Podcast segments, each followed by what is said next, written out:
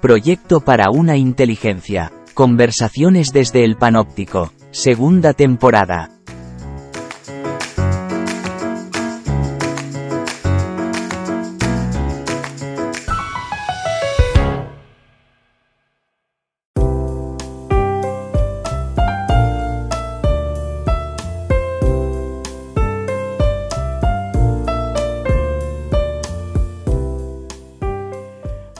De nuevo en Proyecto para una Inteligencia, conversaciones desde el panóptico. Estamos ya en el episodio número 8 de los microargumentos, José Antonio. ¿De qué quieres hablar hoy? Eh, pues hoy voy a hablar de un concepto filosófico muy fácilmente comprensible, pero que nos permite entender una parte importante de nuestra vida. Me refiero al concepto de mundo. El tema puede resumirse en una frase. Todos vivimos en la misma realidad, pero en distintos mundos. La frase es fácilmente comprensible. Todos lo hemos dicho alguna vez, pero ¿en qué mundo vives? Pero dicho así no parece que tenga mucha trascendencia filosófica. Eh, pues te equivocas. Vaya. El concepto de mundo procede en realidad de la biología. En 1909, Jacob von Ueschool, un gran biólogo que fue propuesto en dos ocasiones para el premio Nobel, acuñó la expresión mundo circundante para designar la relación que cada especie animal tiene con su entorno. El entorno de una lombriz de tierra no es el mismo entorno que el de un águila. Los sistemas perceptivos de cada animal captan la realidad de forma diferente. Un murciélago vive en un mundo de ecos sonoros que nosotros no percibimos. A ver si lo entiendo. Es decir, que viviendo en la misma realidad, el entorno en el que viven, que perciben, con el que se relacionan, es totalmente diferente. Exactamente. Medio siglo después, tres científicos del Instituto Tecnológico de Massachusetts publicaron un artículo que causó sensación. En principio también por el título. Era Lo que el ojo de la rana dice al cerebro de la rana. Pues estoy impaciente. ¿Qué le dice? Pues muy pocas cosas. Cuatro, para ser exactos. Eh, la rana no ve nada que esté inmóvil. Únicamente ve ciertas sombras en movimiento, eh, ciertos cambios de luminosidad. De hecho, se puede morir de hambre rodeada de insectos que estén quietos. Es decir, tiene un mundo extremadamente pobre. Pues da un poco de pena la rana, José Antonio. Sí, lo importante es que cada sistema perceptivo, cada cerebro, genera una manera especial de ver el mundo.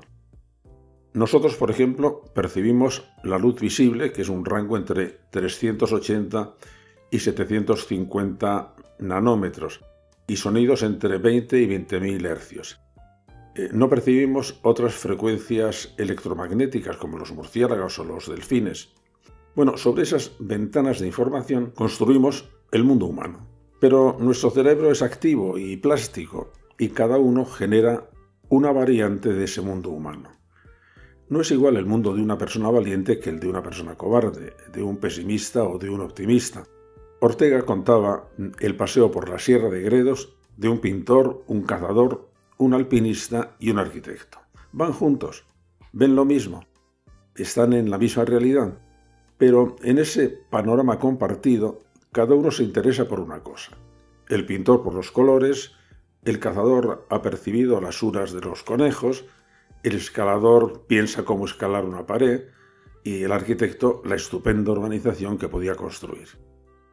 La experiencia propia, el temperamento, los intereses, los proyectos han ido produciendo en cada una de esas personas un modo especial de contemplar la realidad.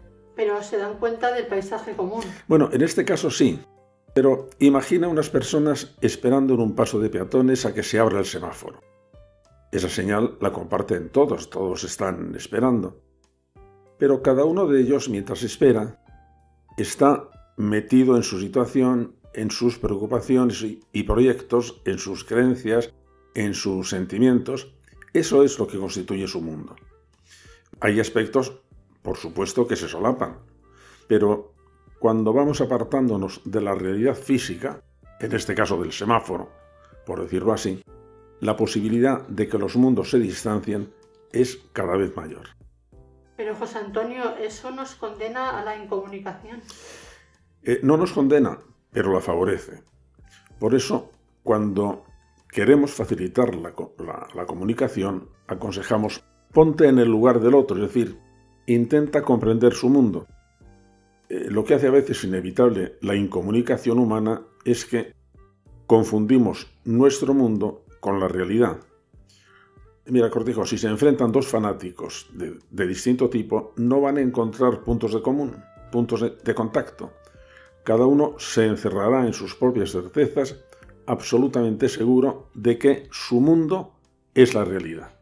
Y esa puede ser la causa de la polarización política o religiosa. Eh, claro, y también de la extrañeza que producen personas de otras culturas, porque cada cultura produce un mundo diferente. Que cada uno considera que es el verdadero, el real, cada uno... Sí, y, y este mecanismo explica muchas cosas. Para considerar si algo es verdadero, lo comparo con la realidad. Eh, lo malo es que no lo hacemos así. Si alguien me dice que está lloviendo, me asomo a la ventana y lo compruebo. Pero si alguien me dice que todos los empresarios son explotadores, no voy a salir a comprobarlo, sino que comparo esa afirmación con las ideas previas que tengo. Si coincide con ellas, digo que es verdad. Cuando decimos a un racista que todas las personas tienen los mismos derechos, compara esa afirmación con su idea del mundo y dice es falso. Es decir, que el mundo entero que sirve de referencia es el que está equivocado. Esto funciona en todo tipo de relaciones, ¿no? Sí, por supuesto. El machista vive en un mundo machista y por tanto es con referencia a él cómo va a dirigir su comportamiento y a juzgar todo lo que le rodea.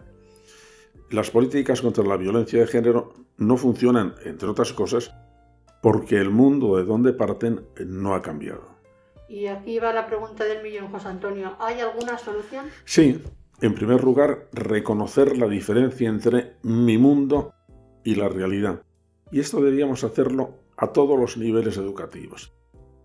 Mm, ahí tengo que criticar a muchos filósofos que en vez de intentar conocer o explicar la realidad, se han limitado a explicar su mundo. Son filósofos subjetivos que describen conceptualmente su mundo, su propio mundo, su modo de ver las cosas, su concepción, pero no la realidad. Pondré un ejemplo. Sartre dijo, el hombre es una pasión inútil. Eso es verdad en el mundo de Sartre. San Francisco dijo, el hombre es imagen de Dios. Eso es verdad en el mundo de San Francisco. Lo bello es el comienzo de lo terrible. Es verdad en el mundo de Rilke. La belleza es una promesa de felicidad. Es verdad en el mundo de Nietzsche. Todos los males de la economía proceden de la falta de regulación. Es verdad en el pensamiento socialista. Todos los males de la economía proceden de un exceso de regulación. Es verdad en el pensamiento neoliberal. De manera que cada una de esas personas pone como punto de referencia para juzgar si algo es verdadero o falso no la realidad, sino su propio mundo y no sale de ahí. Es decir, nos estamos moviendo en un simulacro de verdad. Sí, ya hemos hablado de eso en otros eh, microargumentos. Prefiero decir que son verdades privadas que solo tienen valor dentro de ese mundo y que, por supuesto, debemos dar más valor a las verdades universales, es decir, a las que valen para todos los mundos. Lo malo es que estas ideas de verdades universales están siendo atacadas desde todos los flancos Tradicionalmente era el pensamiento conservador el que blindaba sus creencias, el que respetaba más el argumento de autoridad, pero en este momento está haciendo lo mismo a la izquierda. Basta leer, por ejemplo, el reciente libro de Stéphanie Rosa, La izquierda contra la ilustración. Uno se da cuenta entonces de que el interés obsesivo por la identidad que tiene en este momento el movimiento de la izquierda expulsa las nociones esenciales de la ilustración, que son la universalidad de los conocimientos y la universalidad de los derechos. Entonces, José Antonio, a ver si me ha quedado claro, cuando hablamos de pensamiento crítico, tenemos que referirnos a una crítica de un modo de ver el mundo.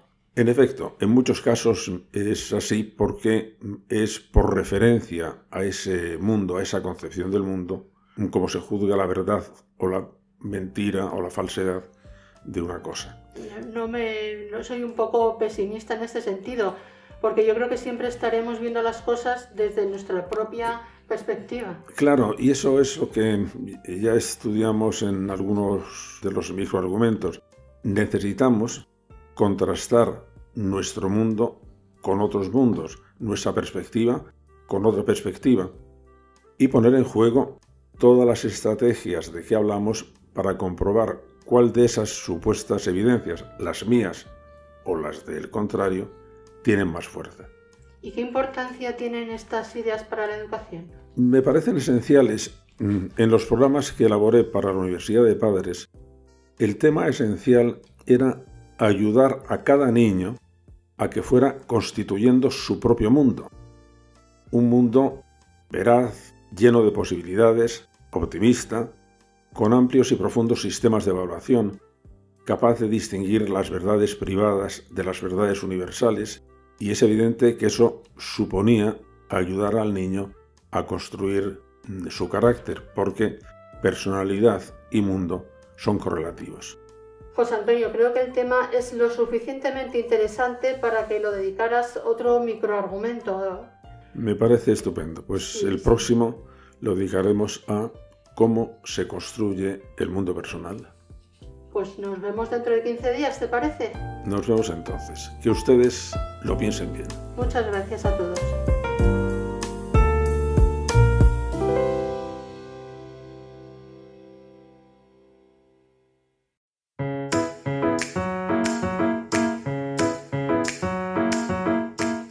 Muchas gracias por escucharnos. También puedes leer su blog en joseantoniomarina.net.